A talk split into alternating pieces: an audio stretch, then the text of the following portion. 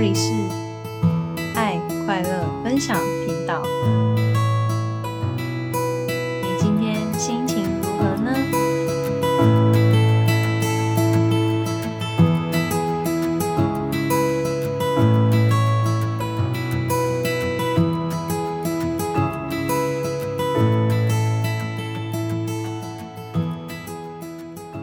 嗨，我是大象。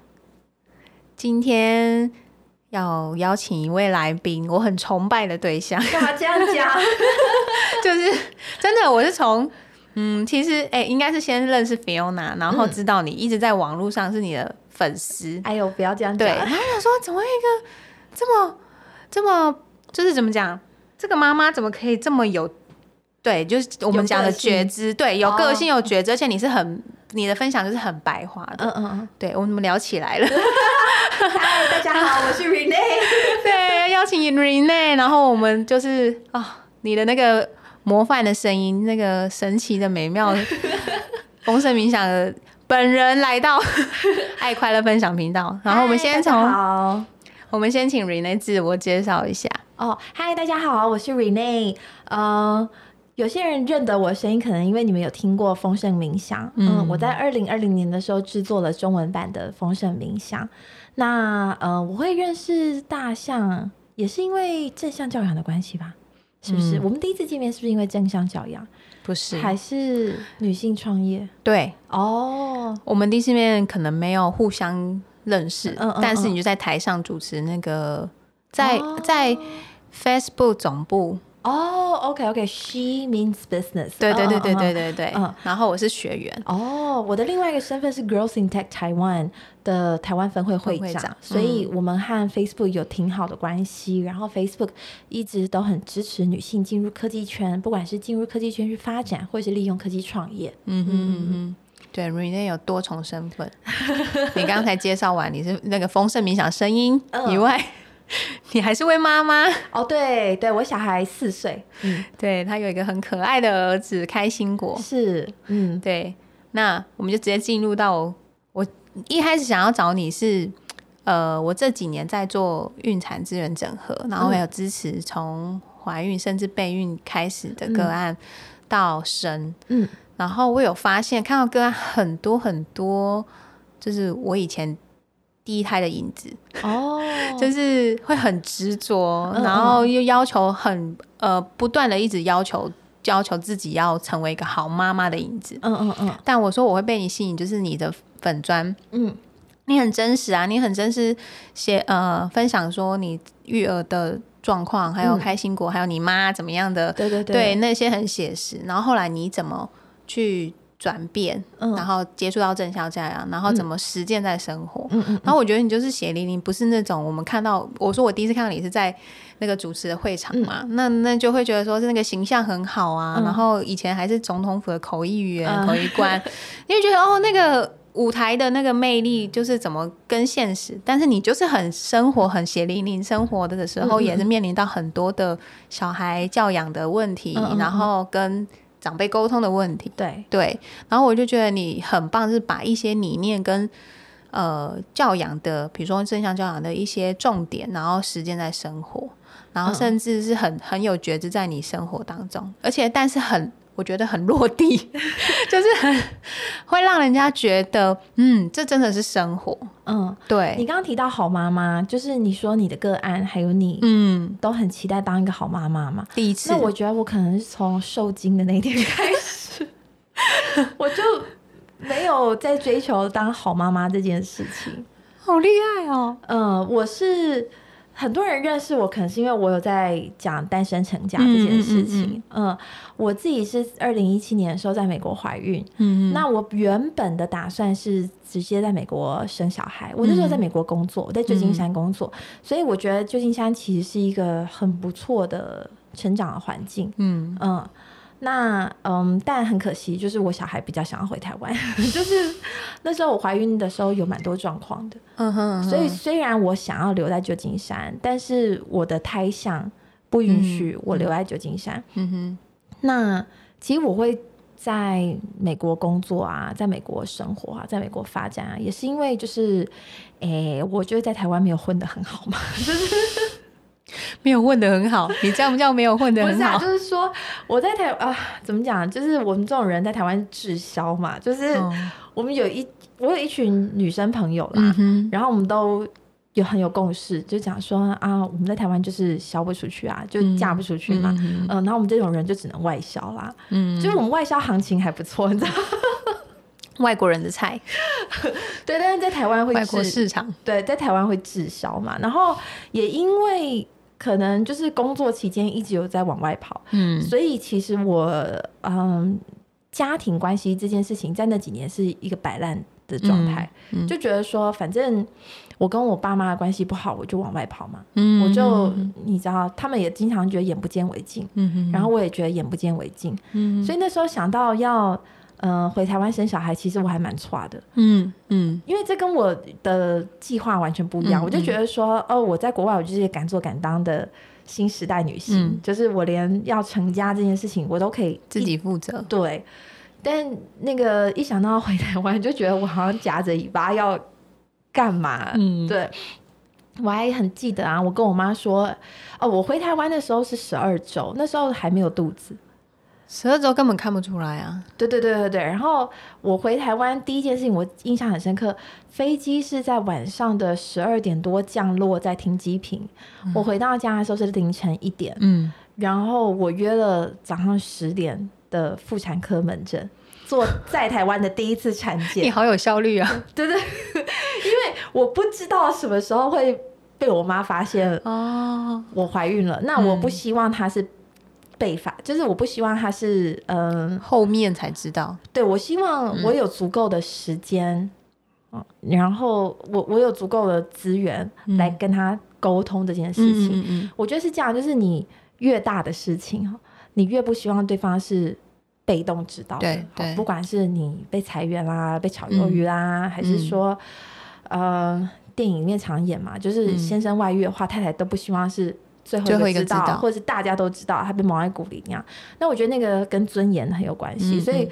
我是希望我可以好好跟我妈沟通，所以有些事情我得先做，所以，所以我记得那时候，嗯，我我是我朋友帮我在台湾挂的号，嗯，哇，就网络挂号，对对嗯对嗯，因为我在国外我挂不进来，嗯好像是认 IP 的关系吧，就是我那时候要挂核心跟客仓名，嗯，然后我从国外是挂不进来的，嗯嗯。所以就是他就呃，我觉得也挺巧，就是说，哎、你回台湾那两三天，就刚好你当天 有门诊，很好，对对对对。然后我记得，我记得我跟我妈摊牌讲这件事情的时候，她提出来的头几个问题就是醋冰桃味怎么办？我想说，我在国外生活了两三年，我哪个是什么醋冰桃味？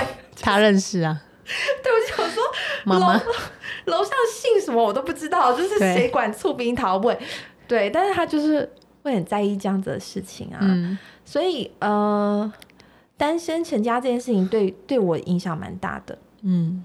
嗯，我觉得这是我人生当中帮自己做最好的决定之一，嗯然后也是最重大的决定，嗯嗯，那嗯、之所以会想要单身成家，我刚刚稍微提到嘛，就是你当然我啦，我我我我其实很大一部分就觉得说，嗯，我我没有那么向往在婚姻制度里面成家了。嗯，我觉得我觉得我不用先当一个太太，再当一个妈妈。嗯嗯嗯嗯，嗯，那嗯，我记得你有问到说我怎么会有这个念头吗？对，哦，我其实都要感谢我前男友，哦。就是就是嗯，就是怀的前一段，对对对对对对，嗯、嗯不止哦，好好前几段，嗯嗯，他算就是我有两段很稳定的关系，嗯。这一段长达七年，嗯。嗯，然后他人对我是很好的，嗯。嗯，他对我和对我妈都非常好。我跟他分手的时候，我妈跟我小阿姨哭了一个月，你妈跟你小阿姨哭了一个月，舍不得这个 这个孩子，对他们舍不得这孩子，然后因为你知道七年了，其实就已经对，很像家人了。嗯然后你知道多厉害吗？我们分手之后的那两年哦，母亲节起床，他第一通电话打给我妈，哎，哇，我真的觉得这就是女婿候选人，你妈根本把他当对，所以那时候他他人是好的，嗯问题就是说他呃，他除了对我好之外，其他没有好的地方。哦，就他工作上也不行，他也、嗯也不用心，嗯哼嗯、然后也不上进，然后在职场很会惹事，嗯嗯就是搞小圈圈很擅长，讲别人坏话很擅长，就是他自己上不去，嗯哼然后他就要一直去营造别人都是靠关系上去哦，那样，然后来让自己好过一点。所以，所以在职场上他就是很很不行。那所以我们那时候好几次，如果要讨论到婚姻、讨论到家庭的话，我就会发现哦，就是卡住，讲不下去，因为他对未来是没有想法，也没有嗯期待，然后你没有办法跟他一起做任何的规划，因为嗯，他就会两手一摊，就是说，就是这样，对对对对对。那可是呃，我只能说，在我们两个当时是小情侣的状态下，他是一个好人，嗯嗯。嗯可是我我就是我们在一起七年嘛，所以其实到很后面第三年、第四年以后，就经常会有很很多人问说：“你们什么时候要结婚啊？嗯哦，你们什么时候要共组家庭啊？”然后我就觉得说：“哇，这个人真的就是只能谈恋爱，不能嗯你你不能你不能期待他当个丈夫，你更不能够期待他当一个爸爸。嗯然后，但是我们后来在一起到第五年、第六年的时候，我有感觉出来，就是他会跟他朋友讲说：“哦，我也想结婚啊，好，但是 Rene 不愿意啊。嗯嗯嗯然后他的男生朋友就会跟他讲说：“哎呀，其实你只要把女人肚子搞大啦，没有一个人不会嫁。”这种事情呢，就是原本他听听，可是后来，我觉得大家越讲，就是我觉得人是这样子，很多东西你频繁去讨论，你那个尺度就会开，嗯所以后来就会变成当着我的面，大家也会这样讲，嗯就是说哎现在那个呃先有后婚也不是什么了不起的事情啦，干嘛干嘛的。那我那时候我就有威胁他，嗯我就说，就是如果你把我肚子搞大了，我依然不会嫁给你，嗯而且我会把小孩拿掉。嗯嗯嗯，那你要不要造这个孽？你自己决定。所以他有因为因为我觉得他除了就是说他工作不上进，然后对于前途、对于未来没有规划之外，我觉得他原生家庭的价值观也蛮不好的。嗯哼，就是借钱来借钱去啊，然后嗯。嗯嗯嗯账乱七八糟啊，然后大家都觉得借钱没关系，嗯，这这让我觉得就是对啊、啊，三观其中一个金钱观就对对对，这是很大一个嗯我当时不愿意嫁的理由嘛，嗯。就是我觉得说哦，今天我是你女朋友，可能他们还不太敢动我，对，但是如果我今天变他们的媳妇的话，嗯哼，那会赚钱的倒霉。对啊，我我嗯。我感觉他们家聚会的时候就是讲的是谁会赚钱谁倒霉嘛，嗯。就是好像就会拿一些笑啦，拿一些、呃责任感啊这种东西来讲，说、啊、你应该要照顾你的家人啊，干嘛的？所以，嗯。所以我非常不愿意我的孩子出生在他们家。这蛮大的包袱哎，对对对对对，所以所以其实是。嗯，然后，但我那时候又很喜欢有人疼你、有人照顾你的感觉。对啊，所以，即便就是说我可能在第三年或第四年，我就已经发现他不是一个好丈夫的人对对对，他没有办法当一个好丈夫，没有办法当一个好爸爸。可是我还是持续跟他交往了非常多年嘛。嗯那我觉得也是很感激他对我的包容。嗯哼嗯哼嗯，所以其实，在那几年之内呢，我的我的三观也渐渐渐渐调整了。嗯就是比如说刚开始谈恋爱，一定会很向往，就是说哦，这段恋情可以开花结果。然后他既然是一个这么样照顾我的人，他应该也会是一个很好的先生，这些的，嗯就是会做这些梦。嗯然后渐渐的呢，在这段感情开始呃不如我预期发展的时候，我就会想说，哦，其实有人是谈恋爱谈一辈子的，嗯哦，这样子的人也不一定要结婚，嗯嗯，那然后你再去看到很多不同的可能性，对。嗯，所以我觉得，嗯，我虽然那段感情已经结束了，但是说实在，我是非常感激他，因为嗯在那段感情之内，我历经好多事情哦，就是 包括你刚刚讲到的，就是原本是总统的口译员，嗯后来我还做了很多国家机密案，嗯嗯嗯嗯。嗯然后开始进到了军方的情报圈。嗯嗯后来我又自己呃离开了政府，然后开翻译社、开猫旅馆、嗯开科技公司，都是在他的感情任内。对对对哇。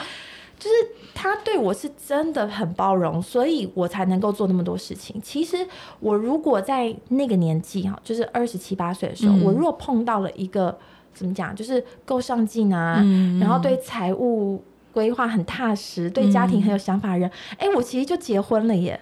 有可能。欸、我就不会有后面这些发展了耶。所以其实我之所以能够很独立的去做我想做的事情，很大一部分是因为他他的支持，对对对对，或他的放任，嗯或者是放任，我觉得其实我我没有办法说他很支持我，我觉得是因为他都不懂，嗯，其实是因为他就是真的不上进。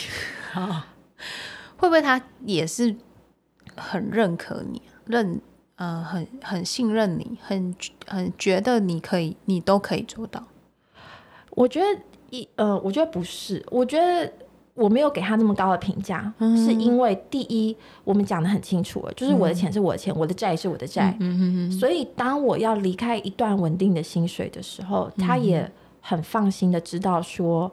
哦，我即便后来，对对对对，可能三餐不继啊，朝不保夕啊，我不会跟他拿钱，嗯嗯嗯嗯，然后，所以我刚开始要离开呃稳定的工作的时候，他其实有这个安全感。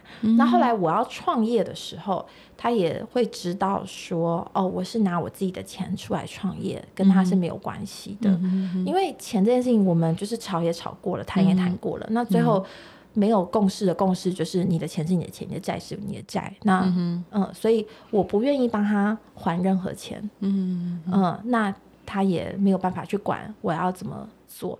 然后，嗯，再来就是，其实你是口译员的话，你就会一直接触一些很聪明的人，嗯或者是很位高权重的人。嗯嗯那那个都不是他可以理解的，嗯嗯嗯，所以他唯一就是他很放心说，嗯，以前我们接触政府高层嘛，都是老头，老头子，对对对对对，就是都可以当我爸了，嗯嗯这样，嗯，资深。对，所以他不会担心说你会被什么年轻总裁拔走。哦，就是年轻总裁其实很多是出现在小说里面跟电视剧里面，嗯你日常生活里面其实还好。然后呃，再来就是我是一个挺批判思考的人嘛，嗯所以所以嗯，有的时候他们讲的东西，我心里会想一想，就是说哦，真的是这个样子吗？不一定。嗯那我会跟朋友聊，他在旁边听，他就会知道说，哦，我就是每天出入这些纸醉金迷的的场所，但是我没有被洗脑，嗯哼嗯哼嗯，这些都让他挺放心的。所以我要去做我自己想做的事情，他没有阻止，嗯嗯，那所以我觉得，我觉得他对我最好的地方就是他没有阻止我去做我要创的业，嗯，然后他也没有能力把我拉进家庭里。嗯所以我的三观其实是从那时候开始转变的。嗯嗯，我就觉得说，其实其实我心里还是有点担心，如果我肚子真的大起来怎么办？那我那时候的念头就是，如果是那样，我虽然嘴巴上说我威胁他说我会把孩子拿掉嘛，但我也要考虑到我是不是真的下得了这决心啊？嗯那我那时候有考虑到，就是说，如果我没有办法下这决心的话，我要怎么样保护这个小孩？嗯哼那就是分手。嗯哼，就是很奇妙哈，就是、嗯。就是他那时候觉得你只要把女生肚子搞大，女生一定愿意嫁。可是其实我想透了之后，我发现我要保护我的孩子，这也是我的孩子对不对、嗯。我要保护我的孩子，嗯哼。最好的方式其实是离开你们家。嗯。嗯，所以其实是在他任内让我发觉了，嗯哼。就是如果你喜欢的对象，嗯哼，哦，我喜欢这个人，但这个人不见得适合我的小孩。对，那你必须把这两段关系拆开来。嗯哼哼哼。那那那是当时我的一个体悟。嗯哼，嗯那呃，等到我开始决定单身成家之后呢，当然旧金山改变我很多。嗯哼。嗯旧金山是一个非常非常多元的地方。哼，嗯。嗯，所以很多人会问哦，我去参加很多单亲妈妈的聚会，一开始怀孕前，怀孕前，怀孕前，嗯，我们这种单亲妈妈呢，在英文里面跟另外一种单亲妈妈是区隔开来的，嗯我们叫做 single moms by 嗯 choice，、就是你嗯自主单亲。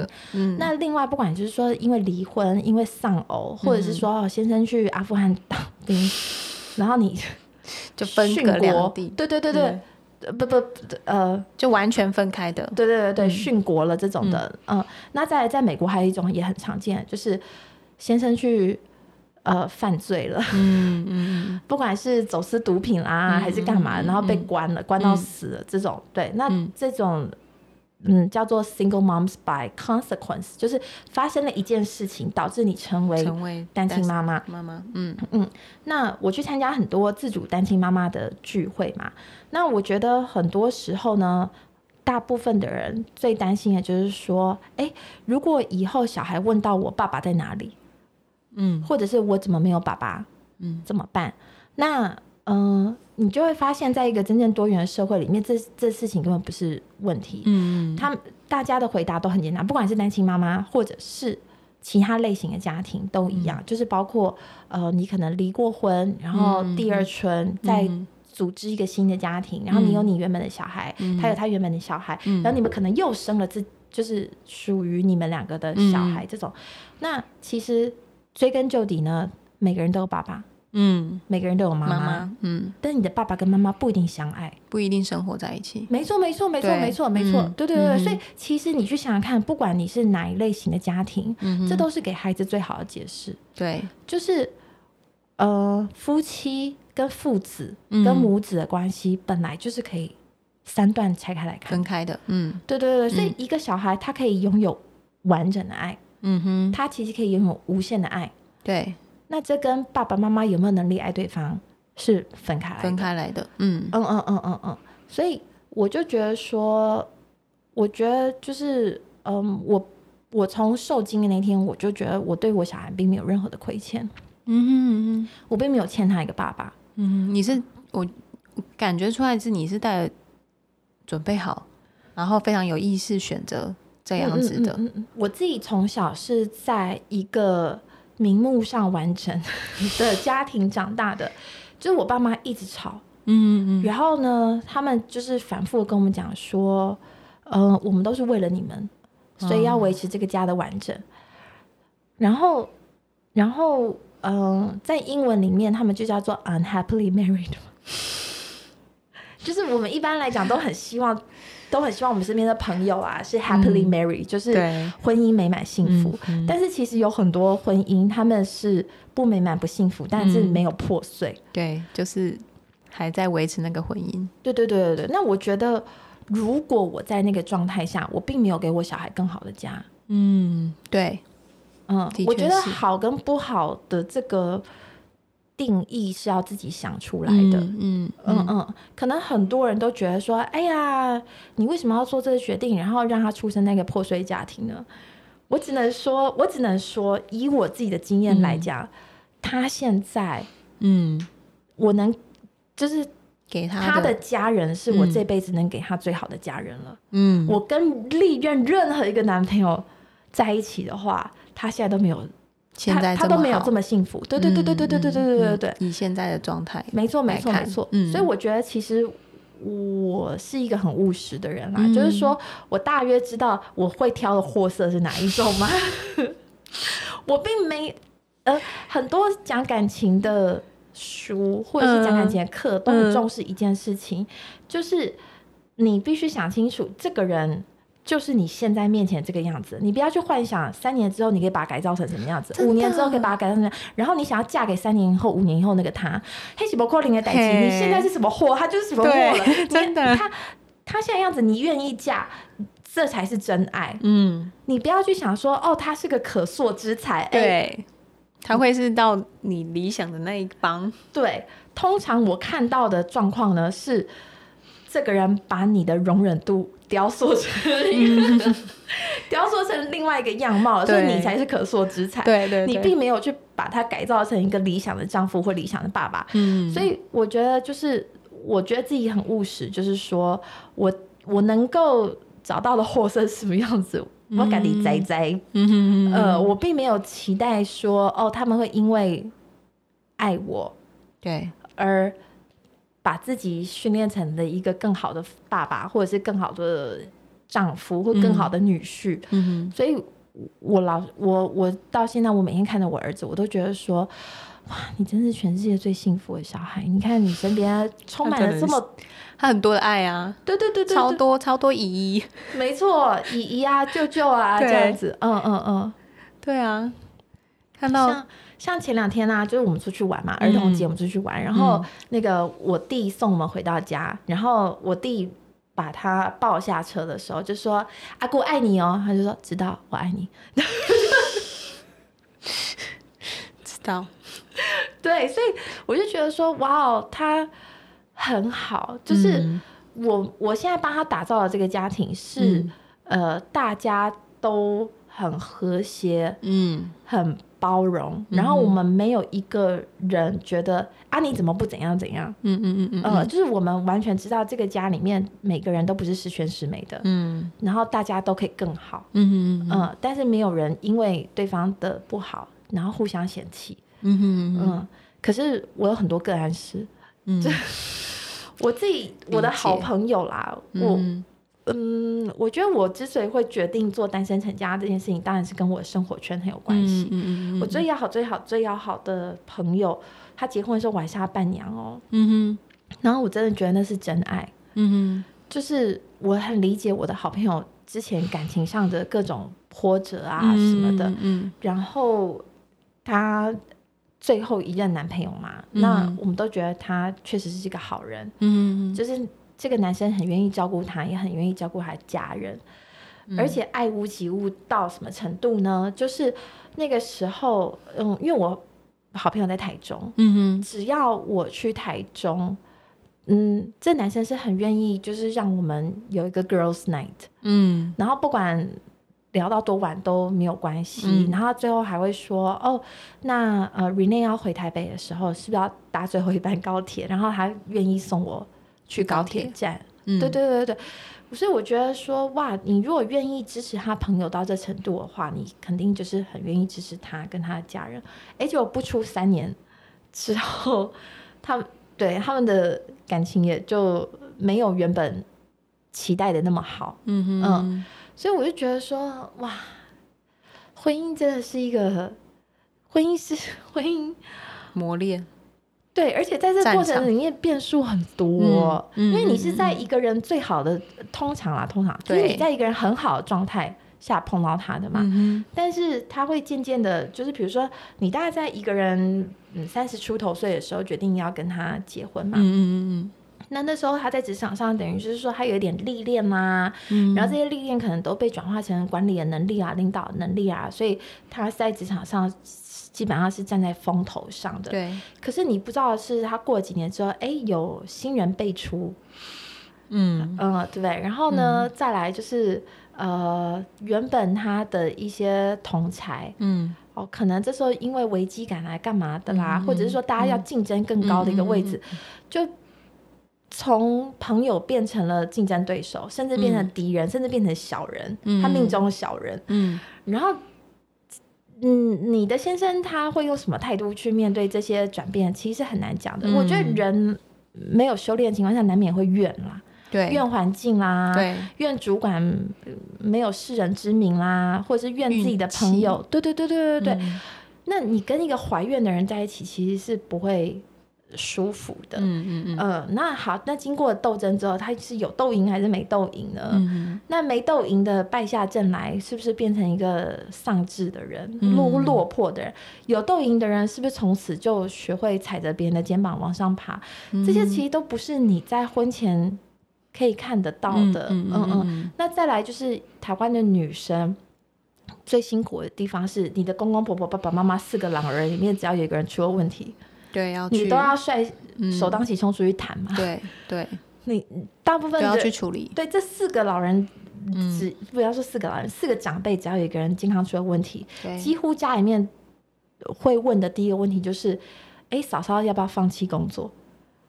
对，这是对，这这几乎是所有家庭会议里面、嗯议题里面第一个项目，对不对？嗯这呃，所以所以这些其实都会是让我觉得我没有办法，进入到婚姻，对嗯哼，对、嗯哼，的一个一个理由。你真的超理智哎，超级，对啊，那可是而且你，我觉得某方面、某方面程度是听得出来，你非常了解你自己。哦，你在那之前就很了解，就算你可能有觉得对你很好的对象，然后人非常好，嗯。但你很了解，然后你也有呃了解自己可能成家之后会想要什么样的嗯。样子、样貌，嗯嗯嗯。对，对，就是呃，我非常的不喜欢框架吧。嗯。嗯，就是就是我我我觉得人呢，因为我有开设计思考课，好，那我非常清楚一件事情，就是你每一个不同阶段，或甚至是你每一年，你所向往的生活其实是不一样的。对，就像你看 iPhone，iPhone 第一代推出来的时候是划时代的全新智慧型手机，嗯几乎可以满足当时人类所有的要求，可是它还是每一年在改版。对，然后呢，你现在回去看第一代，就觉得说怎么这么阳春？比如说也没有指纹辨识，嗯也没有什么脸孔辨识，也没有 Siri，对不对？然后而且超小，对，然后做什么事情都要点来点去，好像一件事情要点五个步骤。嗯呃，可是你在当时它已经是划时代，所以我觉得你要什么其实是可以一直与时俱进的。嗯嗯，那呃，大部分人在做设计思考的时候，先从我确定自己不要什么，说实在是比较简单的。所以职场上也是一样，你如果不确定自己到底要什么，你可以先从我绝对不做哪些工作嗯。开始，嗯。这样比较不会委屈了自己。嗯。嗯、或者是在错的地方，然后一直累积一些挫折感。嗯嗯嗯那我觉得，呃，感情啊，或者是家庭，我觉得家庭啊，特别、嗯。就是我感觉到我爸妈很努力，嗯他们说实在都尽力了，他们，他们不是坏人，嗯哼，他们也是很努力想要当，我爸也是很努力的想要当一个好先生跟好爸爸，可是他嗯真的是无能为力。嗯。嗯，那我妈就更不用讲了，她很努力的在当一个好太太跟好妈妈，她真的是尽力了。嗯。嗯，那嗯，所以我可以我可以理解到一些事情，就是你如果没有办法勾勒出你自己想要的家庭的样貌，嗯，其实你很容易被别人牵着鼻子走。对，还有嗯世俗的价值观，对对对对对，被拉着走，对对对对对。嗯。一刚开始的时候，你只是一个小家庭的时候，你很容易去迁就对方嘛。嗯。嗯，那呃，再来的话就是会有公公婆婆的意见啊，嗯。呃岳父岳母的意见啊，嗯。嗯，那像我爸，他就是一直想要证明给他岳父岳母看，说我妈没有嫁错人。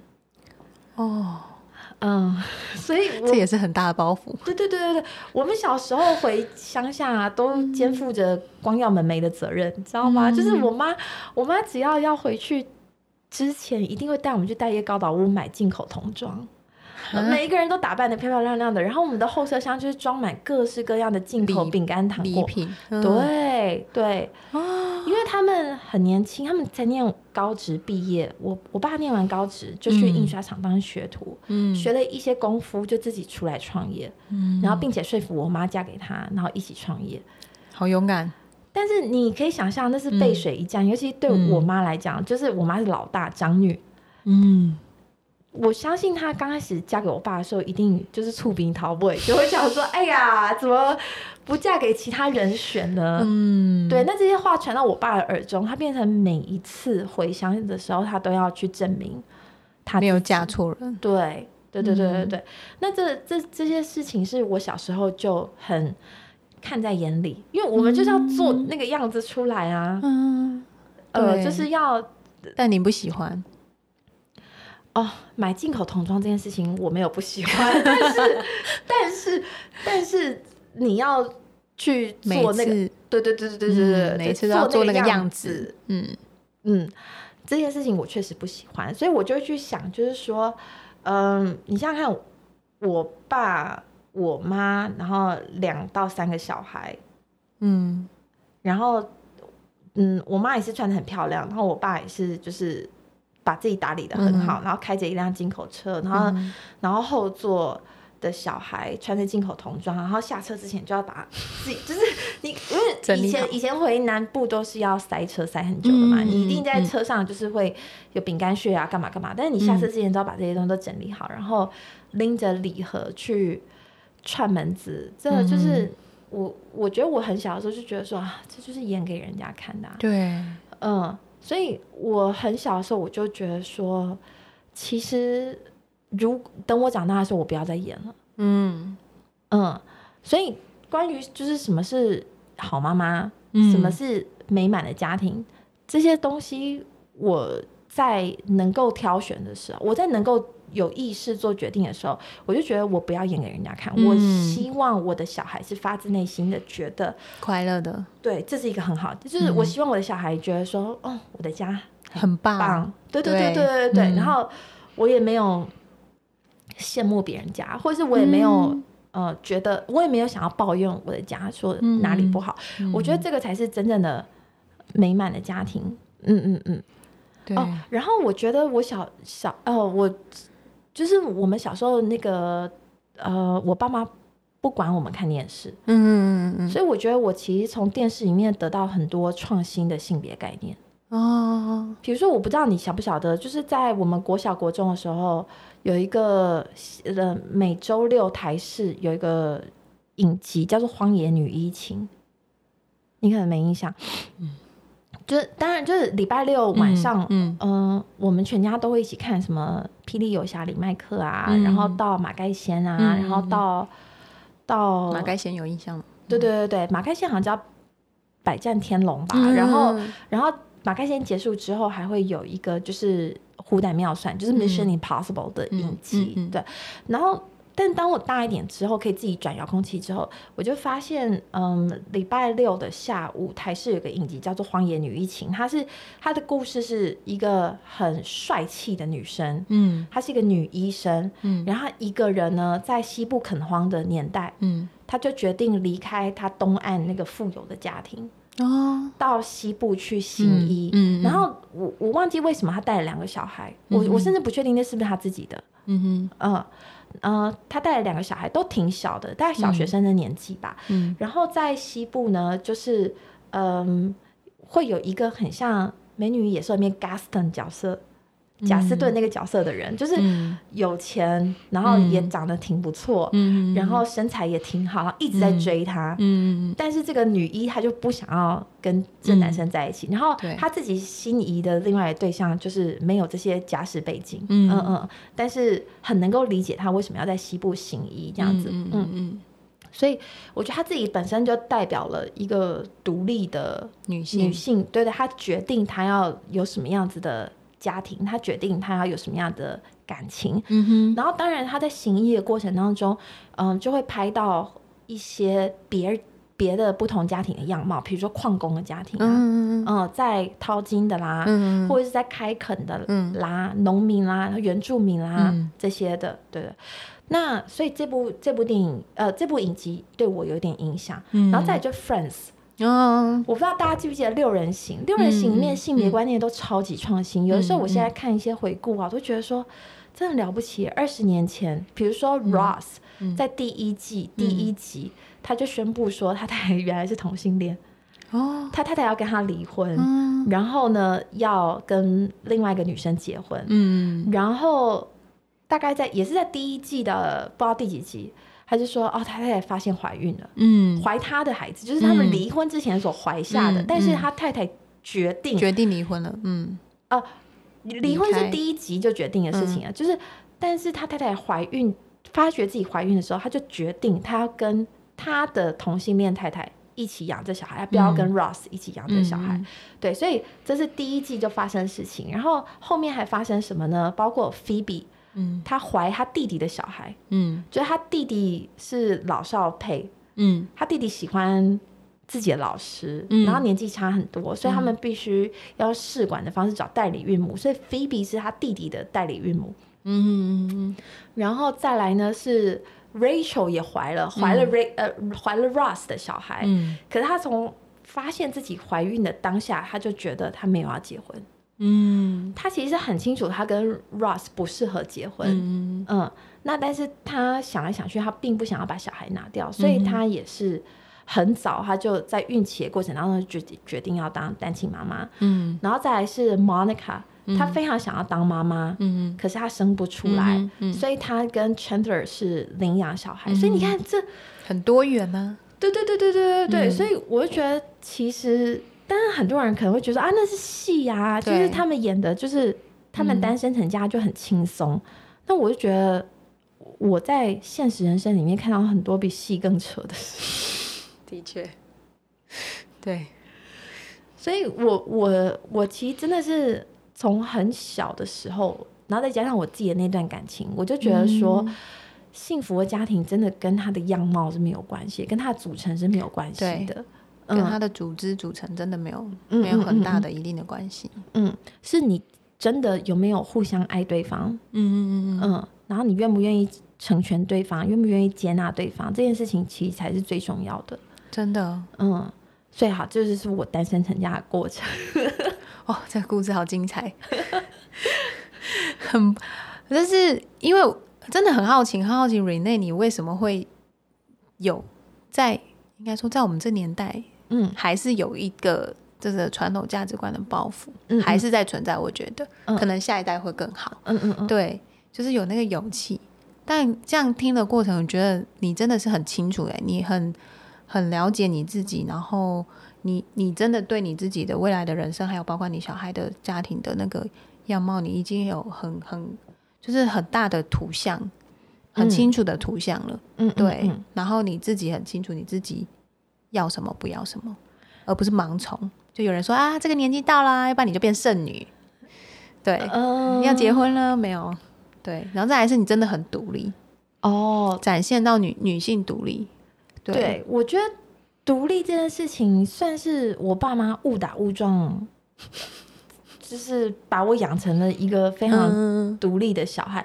我爸跟我妈分别把我栽培成很独立的人，可是他们价值观是不一样的。嗯。我爸很妙，他反而是他其实是觉得啊，女生你想念什么科系都可以，反正你迟早要嫁人，嗯哼，嗯哼。所以他没有，就是他就是。他没有逼我去念电机系或是医学系，可是他有逼我两个弟弟要念医学院哦，所以他反而是一种很奇怪的重男轻女，嗯导致了我最后去念政治系，然后整个思想启蒙，嗯嗯嗯。嗯，然后包括我国中、高中，我都一直玩，嗯。其实也跟我爸这种奇怪的重男轻女有点关系。他就觉得说，反正你以后，嗯，就是就是，他就觉得说，反正都要嫁人的啦，都可以啦。对对对对，真的、嗯真的就是他在、嗯。他没有要求我一定要念一个可以养活自己的科系，嗯哼。嗯，那然后意外的把我变成了一个就是很独立的人。嗯那我妈就真的比较不一样，她是很明确的感觉到女生在家里讲话要分量，一定要有钱，一定要工作。嗯真的，对，所以她她把我栽培成一个就是个性独立，然后嗯而且我就是一直觉得经济独立非常非常重要。嗯我觉得不管怎么样哦，就是说，即便你呃嫁入很有钱的人家，或者是你自己本来家里就很有钱，嗯。你也不用靠任何一个人。嗯。我觉得工作还是很重要哎、就是嗯。可能因为我工作我真的很有趣，嗯哼嗯我的工作就是让我可以看到很多，对我做口译的时候，我可以看到很多未来的发展。嗯嗯嗯嗯。嗯，在口译的场合里面呢，几乎大家都是在聊明年会发生什么事情，嗯。五年之后会发生什么事情。嗯，嗯，未来，对对对对，很少在讨论过去怎么样怎么样，所以我觉得把我变成一个很前瞻的人。那我又是催眠师嘛，嗯。催眠师就是让我可以跟个案，嗯、很深入的去嗯。讨论他们内心或潜意识里面各种嗯。纠结，嗯，所以我觉得我的工作就是很有趣。嗯，真的，然后，呃，我觉得一定要有工作，你才不会跟社会脱节。对，另外，就是我自己是一个很钻牛角尖的人，嗯。所以我知道，如果我没有每天在跟人群相处，没有每天在跟别人交流嗯。的话，嗯我其实很容易卡在自己的世界里面，嗯嗯，然后用自己的逻辑在原地打转，转不出来。你。真的超了解自己，嗯 对。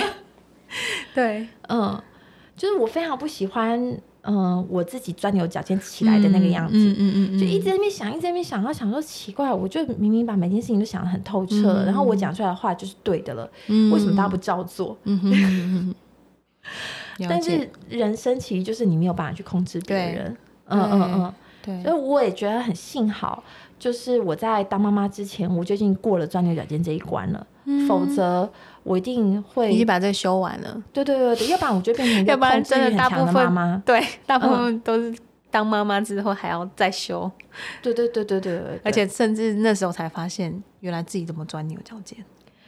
嗯，我发现你不能控制别人的时候，其实是很难过的，嗯尤其是呃很想讲对错、嗯嗯很讲求理性跟逻辑的嗯人，嗯嗯。就会觉得说啊，不管怎么看，事情就应该是这样啊。嗯嗯嗯。那我已经讲的这么明白了，你怎么还不照做呢？嗯嗯但其实那就是一种不够谦卑吧，就你没有发现，嗯嗯嗯其实嗯嗯。嗯有其他更好的路可嗯以走。嗯嗯嗯嗯嗯嗯嗯，那那是一种放不下。